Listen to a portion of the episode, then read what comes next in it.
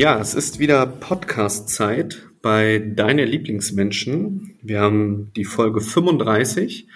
Ich freue mich, dass äh, ihr heute eingeschaltet habt für die neue Folge. Ich habe heute einen ganz besonderen Gast bei mir, auf den ich mich schon besonders freue, denn seine Geschichte ging deutschlandweit durch die Zeitungen und auch bei mir auf dem Format hat Milas bereits seine Geschichte erzählt. Ein ganz besonderer Junge, den ich heute hier begrüßen möchte bei uns im Podcast. Milas, herzlich willkommen. Wie geht es dir heute? Hi, ähm, mir geht's heute ganz gut. Dir geht's heute ganz gut. Das freut mich sehr, denn ich habe ja von dir und deiner Geschichte natürlich im Vorfeld ja gelesen und auch ähm, kenne ja deine Krankheit. Du hast ja das äh, Ewing-Sarkom-Syndrom, also quasi Ewing-Sarkom oder Ewing-Sarkom-Syndrom. Das ist äh, Knochenkrebs. Wann hast du denn die Diagnose bekommen? Ähm, das ist 2019 passiert, ähm, ein paar Tage nach meinem elften Geburtstag. Da konnte ich dann nicht mehr laufen. Und äh, hatte sich das irgendwie angedeutet, dass du gesagt hast, ähm, du hast das schon irgendwie ein Stück weit gespürt oder bist du mit deiner Mama ins Krankenhaus oder zum Arzt gegangen und die haben dann zu euch gesagt, dass das die Diagnose ist und wusstest du da schon, wie schwer das Ganze sein wird für dich? Ähm, nein, ich war, es ging so, dass mir halt, ich war immer ein bisschen müder und ich habe immer wieder ein bisschen Schmerzen gehabt in den Beinen und dann, aber das war halt noch nicht so schlimm, sondern immer nur so ein bisschen und dann, als ich dann nicht mehr laufen konnte, da wusste die Mama, dass was nicht stimmt, dann sind wir ins, zum Arzt gegangen und, ähm, aber die haben alle gesagt, das sind nur Wachstumsschmerzen und es geht wieder vorbei. Aber das wurde immer schlimmer und mir ging es dann gar nicht mehr gut und die Mama hat immer weitergemacht und gesucht und wusste, dass was nicht stimmt. Und dann haben wir irgendwann die Diagnose bekommen. Und ähm, wie ging es dann weiter? Also die Ärzte haben dann gesagt, okay, du leidest unter Knochenkrebs. Und ähm, ja, ich meine, du bist elf Jahre zu dem Zeitpunkt gewesen. Wahrscheinlich warst du ja noch ähm, ganz normal wie jedes andere Kind auch in dem Alter in der Schule, hast mit Freunden gespielt, dich mit Freunden getroffen. Ähm, war das dann für dich noch möglich oder musstest du sofort quasi, ähm, ja, ich sag jetzt mal, eine Therapie beginnen? Ähm, erst musste ich ins Krankenhaus für eine Biopsie. Mhm. Da wollten die erst wissen, man musste nur Knochenkrebs, aber es gibt ja mehrere und die mussten halt wissen, was es ist. Ähm, und das hat mich dann schon eingeschränkt gehabt. Aber danach haben die eigentlich ziemlich schnell mit der Therapie angefangen ich konnte dann trotzdem noch erst eine Zeit lang nicht mehr in die Schule, aber danach bin ich wieder in die Schule gegangen, aber ähm, die Therapie hat mich halt ein bisschen schlapp gemacht und ich konnte nicht mehr den ganzen Tag in der Schule bleiben. Und dann sah ich auch irgendwann anders aus und dann haben die Kinder angefangen, mich zu ärgern und dachten, ich bin ansteckend, weil das ist ja auch noch zu der Zeit, wo so Corona und so angefangen mhm. hatte. Das heißt, deine Freunde und Freundinnen um dich herum in der Schule, die konnten erstmal das nicht verstehen, was du hast und gleichzeitig aber haben die versucht, dir ein Stück weit natürlich dann weh zu tun oder dich zu mobben, was natürlich ähm, überhaupt nicht gut ist ähm, und dann auch dem Ganzen nicht gerecht wird. Das heißt, ähm, ja, wie war das dann? Also die, die haben dann Abstand zu dir gehalten und wollten partout irgendwie nichts mehr mit dir zu tun haben? Ähm, die haben mich halt immer geärgert und ich wollte dann nichts mehr mit denen zu tun haben. Hm, okay. Also eher so rum, weil die haben halt auch gesagt, ich bin ein Alien, weil mir dann die Haare ausgefallen sind. Und, und, haben, und also das heißt, die Lehrer und so haben da auch nicht irgendwie unterstützt oder geholfen und gesagt, okay, ihr müsst jetzt mal ein bisschen mehr auf Milas Acht geben oder Milas hat irgendwie eine schlimme Krankheit. Das war gar nicht der Fall, ja?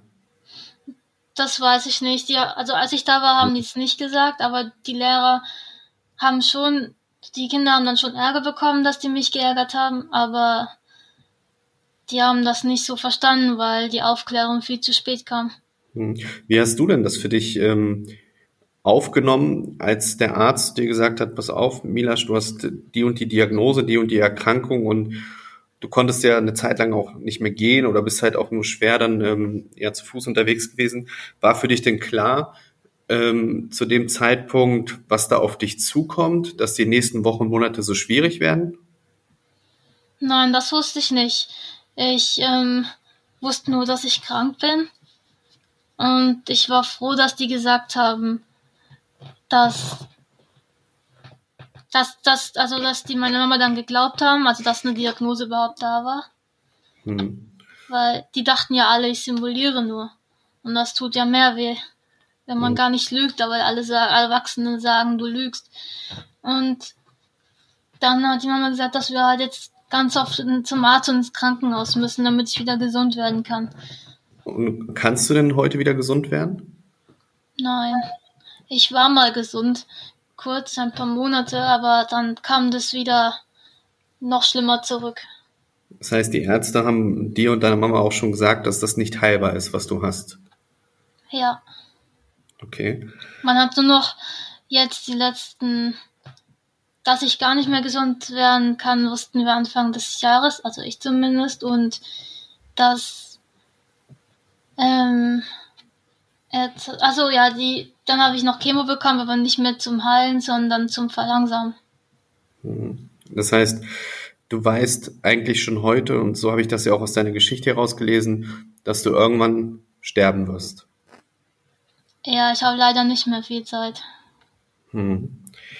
Ähm, ich muss in deine Richtung sagen erstmal, dass du ähm, als sehr starker und tapferer Junge rüberkommst und auch hier bei mir im Gespräch bist. Also mich macht das auch schon wieder, wenn ich jetzt mit dir live spreche, ich kenne ja deine Geschichte nur von meinem Format und natürlich aus der Zeitung, macht mich sowas sehr traurig, gerade immer wenn dann Kinder in dem Alter krank sind und man weiß, dass sie palliativ behandelt werden oder auch ähm, nicht mehr lange zu leben haben. Deshalb bin ich gerade so ein bisschen neben der Spur und auch betroffen, wenn ich mit dir rede, weil ich glaube, es ist immer noch mal ein Unterschied und das werden die Hörerinnen und Hörer da draußen auch merken, dass äh, wenn man sowas live erzählt, als wenn man das irgendwie liest oder per Geschichte bekommt. Ähm, jetzt weiß ich, du bist so tapfer unterwegs, dass du ja für dich quasi ein Buch geschrieben hast oder sammelst Briefe für das Baumhausbuch. Was genau ist das? Ähm, ja, genau. Ähm, also da ich ähm, also ich war ich bin ja auch oft unter Druck. Also ich weiß, dass ich nicht viel Zeit habe und das ist ziemlich Zeitdruck, weil ich dann ich habe so Schwierigkeiten, mich zu verabschieden. Ich musste mich von manchen ich weiß, dass ich Dinge nur noch einmal erlebe und manche Leute sehe ich einmal und auch das letzte Mal. Und das hat mir eine Zeit lang nicht so gut getan. Und dann war ich einmal bei meiner Schwester Alice. Und dann haben wir irgendwann gesprochen und dann hatten wir die Idee gehabt, so ein Briefkasten wäre eigentlich richtig cool. Aber das wäre, ich wusste nicht so genau, wie wir das machen können. Das war einfach nur so ein Gedanke. Und dann habe ich angefangen, der Mama zu erzählen, dass wir dass sie auf Instagram einfach schreiben soll, dass ich die, also übers Internet dann annehme, dass, dass, also Leute können mir dann schreiben, ähm, ich fange besser so an. Also es gibt ja viele Menschen, denen geht so wie mir, nur die haben ihre Kinder verloren oder ihre Eltern oder das Freunde. Heißt, das heißt, du möchtest Briefe sammeln für andere Verstorbene. Genau, weil jetzt bin ich noch auf der Erde und ich weiß, dass ich dann in mein Baumhaus muss und jetzt kann ich die Briefe dann persönlich vorbeibringen, dann wissen die Leute auch, dass es auch ankommt. Und hm. ich krieg schon ganz viele Briefe, ich habe über 100 Briefe schon. Das, das ist wirklich schon eine ganze Menge. Wie können wir denn dafür sorgen, dass du noch mehr Briefe bekommst? Kann man das über Instagram machen oder gibt es eine E-Mail-Adresse, wo die Leute sich hinwenden können? Ähm, also das geht jetzt alles über Instagram. Okay, das heißt, man kann dir da eine Nachricht schreiben oder deiner Mama in dem genau, Fall? Genau, und dann schreibt man als erster Post für Milas, weil ähm, wir kriegen sehr viele Nachrichten und so weiß die Mama gleich, dass es halt so ein Brief ist, den ich dann gleich ausdrucke und einklebe. Und das geht noch, genau, und ähm, einfach schreiben, was die gerne noch zu sagen hatten und das wird auch kein anderer sehen. Niemand sieht das, also auch nicht meine Mama sieht das. Ähm, und auch wenn ich dann nicht mehr da bin, wird das Buch auch verschwinden mit mir. Das kommt mit. Das wird nicht irgendwo veröffentlicht oder bleibt hier liegen. Das heißt, das ist tatsächlich dann etwas für die Menschen danach, also für die Nachwelt. Ähm, Finde ich eine sehr, sehr tolle Idee. Hier nochmal die Info, wer quasi dir einen Brief schreiben möchte, der kann das auf Instagram tun mit dem Betreff Post für Milasch und dann landet das direkt bei dir und du wirst das dann dementsprechend mit in dein Baumhaus nehmen. Genau, und das scheint auch ähm, vielen Menschen sehr gut zu tun, weil die schreiben ja dann auch immer danach noch, dass sie so dankbar sind, dass sie das jetzt sagen konnten und die gerade da sitzen und nur weinen, weil die so erleichtert sind und das ist das, was ich wollte. Das Herz leichter machen. Hm. Da sind wir, sind wir beide, Mila, schon zu zweit mit dieser Grundidee, mit dem Gedanken, ähm, die Herzen der Menschen leichter zu machen. Ich habe das Format ja auch vor über zwei Jahren mal ins Leben gerufen, damit Menschen wie du und ich, die eine Geschichte haben, sich quasi öffnen können, ihre Geschichte veröffentlichen können, damit man einmal diese Last verliert, die man mit sich rumträgt, aber gleichzeitig auch andere Menschen findet, die vielleicht dasselbe oder ähnliches erlebt haben, damit die einfach dann vielleicht ihre Freude oder ihr Leid auch miteinander teilen können. Das heißt, wir haben quasi beide, wenn man das so will, dieselbe Idee gehabt. Stimmt, und das sogar fast so sehr, also du ja. hast früher angefangen, aber seit ich krank geworden bin, hast du ungefähr dann mit dem Format angefangen. Genau, also wir haben da tatsächlich eine sehr, sehr große Parallele. Und ich habe ja, das weißt du ja auch, ähm, als ich mit deiner Mama in Kontakt war, haben wir ja für dich auch ähm, Geld gesammelt. Ja, für meinen letzten Wunsch. Genau, für den letzten großen Wunsch. Und jetzt habe ich ja gelesen, du möchtest ja, ähm, und da wirst du mir gleich oder uns wahrscheinlich auch noch was dazu erzählen, dass deine Asche am Grand Canyon verstreut wird, also in Amerika. Ähm, ja. Wie bist du denn auf diese tolle Idee gekommen? Ähm, also ich wollte, wenn jemand stirbt, werden die Leute mal traurig. Und dann, dann liegt man unter der Erde und dann weiß man, dass die, wenn dann jemand unter der Erde liegt und das Grab besucht, dann sieht man, ja, derjenige ist tot und liegt da unten. Aber so gibt es gar kein Grab und die Mama kann dann mit mir auf den Grand Canyon gehen und wenn sie mich verstreut, dann bin ich überall, dann bin ich einfach nur auf einem Abenteuer. Hm. Nichts, was sie traurig macht. Und Grand Canyon ist ein, das habe ich immer im Fernsehen gesehen. Ja, das, das ist ein schöner Ort, ne? Ja, es soll, und es ist ein hoher Berg und viele gehen da anscheinend gerne hin. Ich glaube, das ähm, wird dem Ganzen auch gerecht. Also das wird am Ende ähm, auch zu dir und deiner Geschichte passen, dass man das, was du in dir trägst, dieses, diese, ich sage jetzt mal in Anführungsstrichen Leichtigkeit und dieses Kämpferherz, dass man das auch für die Nachwelt ähm, ja verstreut, dass viele Leute mitbekommen, dass äh, Milas da war ähm, und dass die Leute vielleicht nicht traurig sind, dass die Leute vielleicht auch fröhlich sind und dich irgendwie in positiver Erinnerung behalten. Ja, das, das ist mir wichtig. Ich will nicht, dass die Leute traurig sind, deswegen. Gibt es denn, Mila, abschließend etwas, was du den Menschen da draußen mit auf den Weg geben möchtest, was du denen sagen möchtest, was dir vielleicht auf dem Herzen liegt, zu deiner Geschichte auch?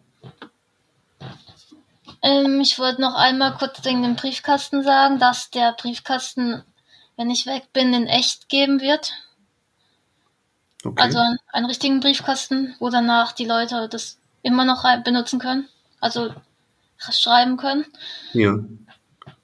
Der wird wahrscheinlich in Berlin dann stehen. Und ähm, was ich allgemein den Menschen zu sagen habe, ähm, dass es sich immer lohnt zu kämpfen. Das sowieso. Sonst wäre das Leben zu schade. Sonst wäre das Leben zu schade, ja. Es, ähm, also wichtig ist, man, man hat viele gute Tage und man hat auch schlechte Tage. Aber es ist wichtig, dass, dass ihr nicht die von einer schlecht, schlechten Situation den ganzen Tag ausmacht. Der Tag kann immer noch gut werden und das macht euch selbst nur traurig. Und ihr solltet den guten Dingen viel mehr Wert geben und dankbar sein, dass ihr so viel erleben könnt. Das sind tolle Worte, gerade auch für dein junges Alter, wenn ich das so sagen darf. Ich bin ja ein paar Tage älter als du. Ähm, wirklich, wirklich tolle Worte, die du da gewählt hast. Und ich bin froh, dass ähm, du heute bei mir zu Gast warst an einem wie ich finde, guten Tag. Das hast du ja eingangs auch gesagt, dass für dich heute ein guter Tag ist. Und ähm, ich bin bei dir und gebe deinen Worten recht. Ich glaube, die Menschen sollten dem Leben mehr Raum und mehr Wertschätzung geben für all das, was wir heute haben. Das stimmt. Ich zum Beispiel, manchmal wache ich auf und habe ziemlich starke Schmerzen. Dann geht es mir zum Beispiel sehr schlecht. Aber die gehen auch irgendwann wieder vorbei und dann geht der Tag einfach weiter. Und unser Tag wird heute auch weitergehen.